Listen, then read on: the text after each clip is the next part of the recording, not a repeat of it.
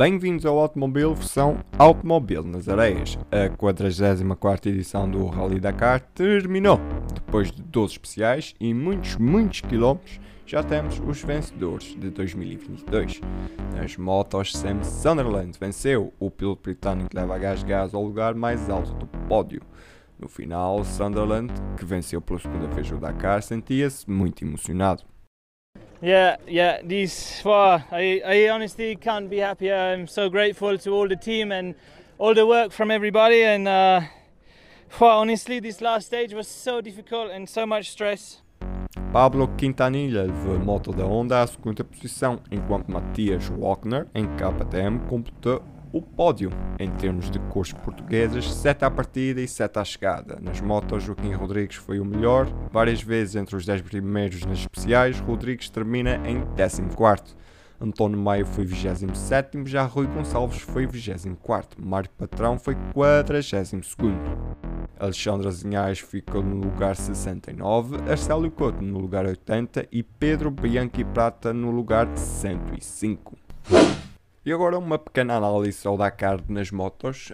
Um, é curioso ver o, o, Não, não é assim tão curioso. Depois da vitória em 2017 pela KTM oficial, Sam Sunderland volta a vencer um, o Dakar. Mas a Gás Gás, que acaba por. foi comprada pela, pela KTM, acaba por. Ou seja, basicamente é mais uma KTM a vencer o, o Dakar e Sam Sunderland, que foi uma contratação, a última da hora para Gás foi contratado em dezembro, vence o Dakar, pauta este Dakar pela, pela consistência, mas já sabem, o Rally Dakar é uma maratona e a consistência é sempre amiga de quem a consegue fazer melhor. Uh, para mim também a desilusão, um pouco a desilusão é a Yamaha. A Yamaha tem vindo de vários anos junto, promete, promete, promete e acaba por não não fazer assim tanto. Curiosamente, este ano não houve problemas técnicos, ou seja, parabéns ao Joel Millen, que é antigo, é antigo mecânico, por exemplo, do, do Peter Hansen, que agora é o, o, o, manager técnico da Yamaha. As Yamahas chegaram ao fim. Uh, Adrian Van Beveren foi o, o melhor classificado, ficou na quarta posição, mas, por exemplo, estava no.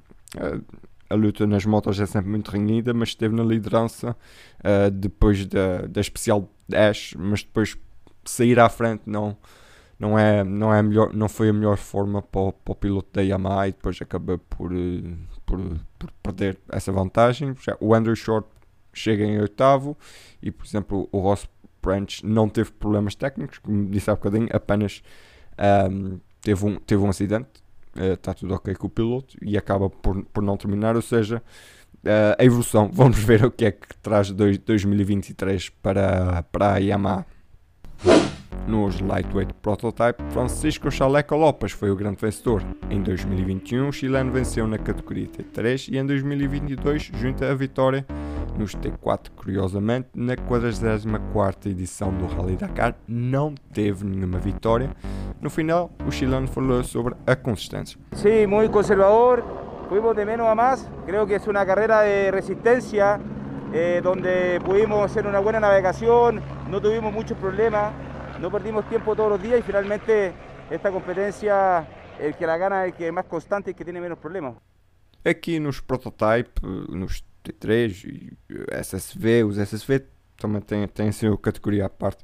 Ah, como eu disse há pouco, também nas motos a consistência é, é muito importante, mas curioso ver que o Chaleco Lopes não vence nenhuma especial e o Sete Quinter vence quase todas. O Sete Quinter bate o recorde de 94 de, de Pierre Lartigue, Lartigue ao vencer mais de 10 especiais em apenas um Dakar. Ah, simplesmente lindo. E se não fosse os problemas logo no início para o, para o Quinter, talvez tivesse até vencido esta edição do Qatar.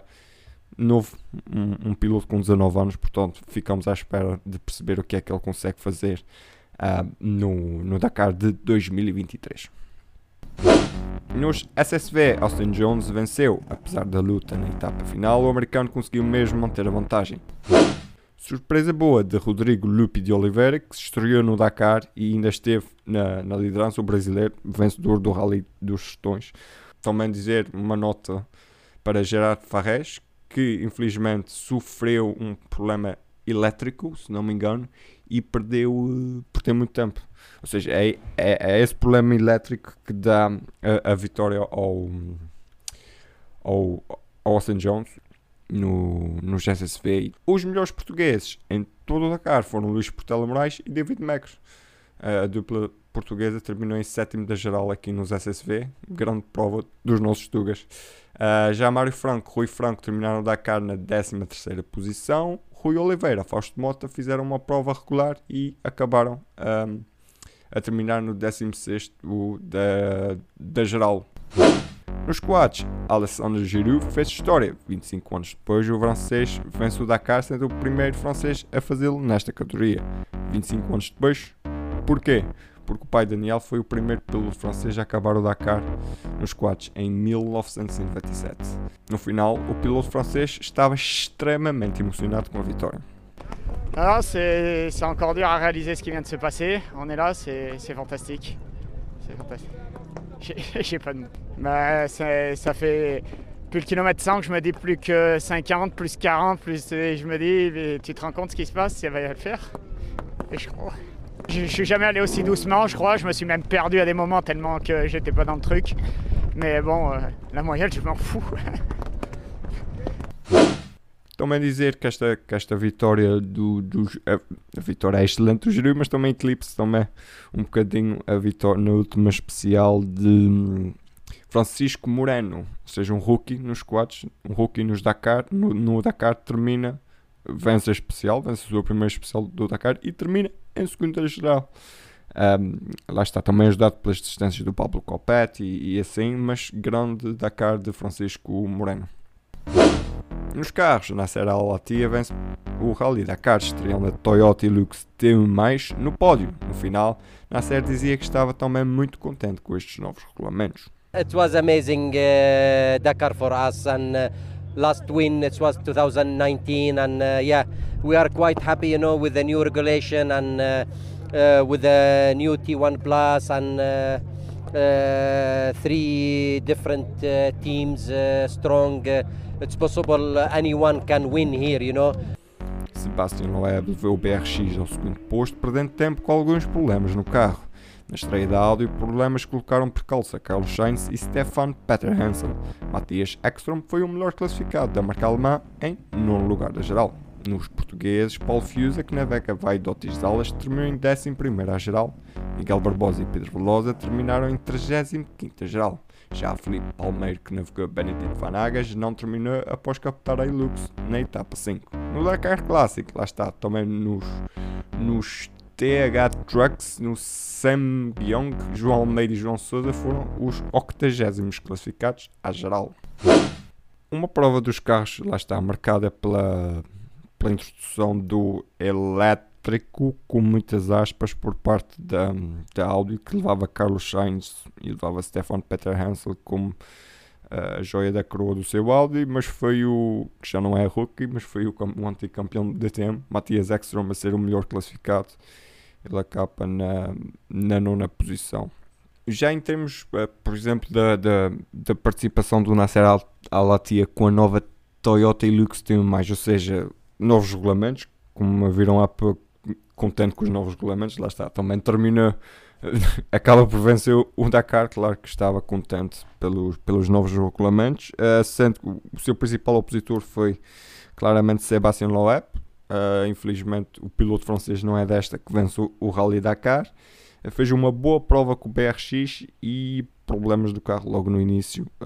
Deixaram a Latia com uma liderança extremamente confortável e o piloto Qatari teve apenas que controlar essa distância. Sebastian Loeb tentou o máximo que conseguiu, mas olha, é um segundo posto, leva o BRX ao pódio, o que é, o que é muito bom para a, a, a, o carro com ajuda técnica da ProDrive.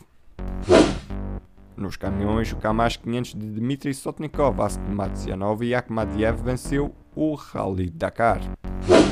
Os caminhões não há assim grande história para contar, a não ser que seja a história da, da, da Camage.